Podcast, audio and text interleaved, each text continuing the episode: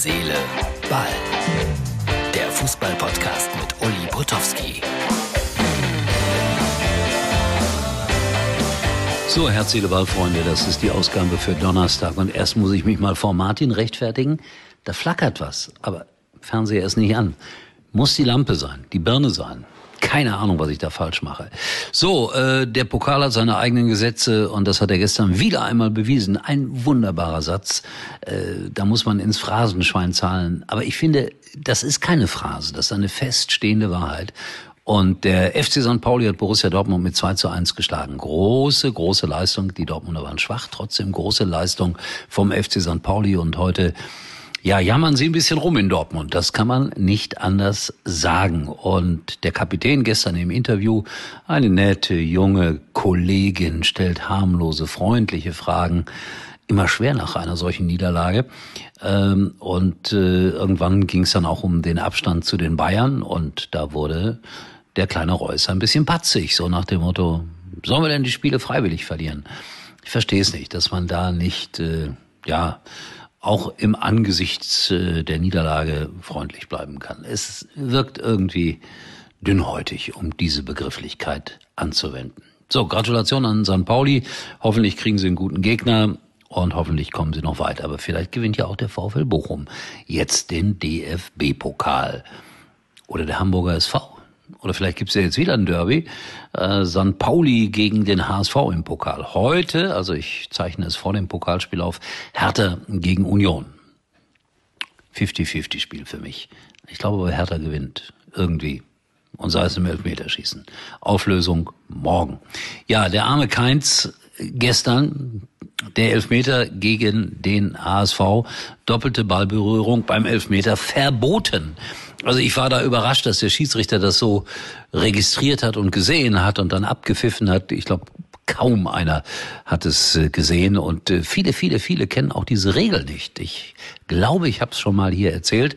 Gab mal vor vielen Jahren ein Fußballspiel. Ich meine, es wäre sogar in Dortmund gewesen. Eckball für Dortmund. Ähm, der Ball wird hereingetreten, geht gegen den Außenpfosten, kommt zurück zu dem Mann, der den Eckball ausgeführt hat. Der nimmt den Ball direkt, haut ihn wieder rein. In der Mitte steht wer auch immer. Kopfball, Tor, das Stadion tobte und dann kam der Schiedsrichter pfiff ab. Auch doppelte Ballberührung, weil der darf nach dem Pfosten den Ball nicht ein zweites Mal berühren. Ja, dann gab es diesen, dann gab es diesen wunderbaren Spruch hier mit Keins, den ich euch nochmal groß zeige. Jeder dachte, es war ja ein Tor, aber keins war's. Also das ist dann immer so. Wer den Schaden hat, muss mit dem Sport auch leben können. Und dann Schalke und die Falschmeldung. Das war natürlich gestern irre. Äh, bei Sport 1, der arme Markus Höhner hat das irgendwie verkündet, dass Gramozis entlassen wurde.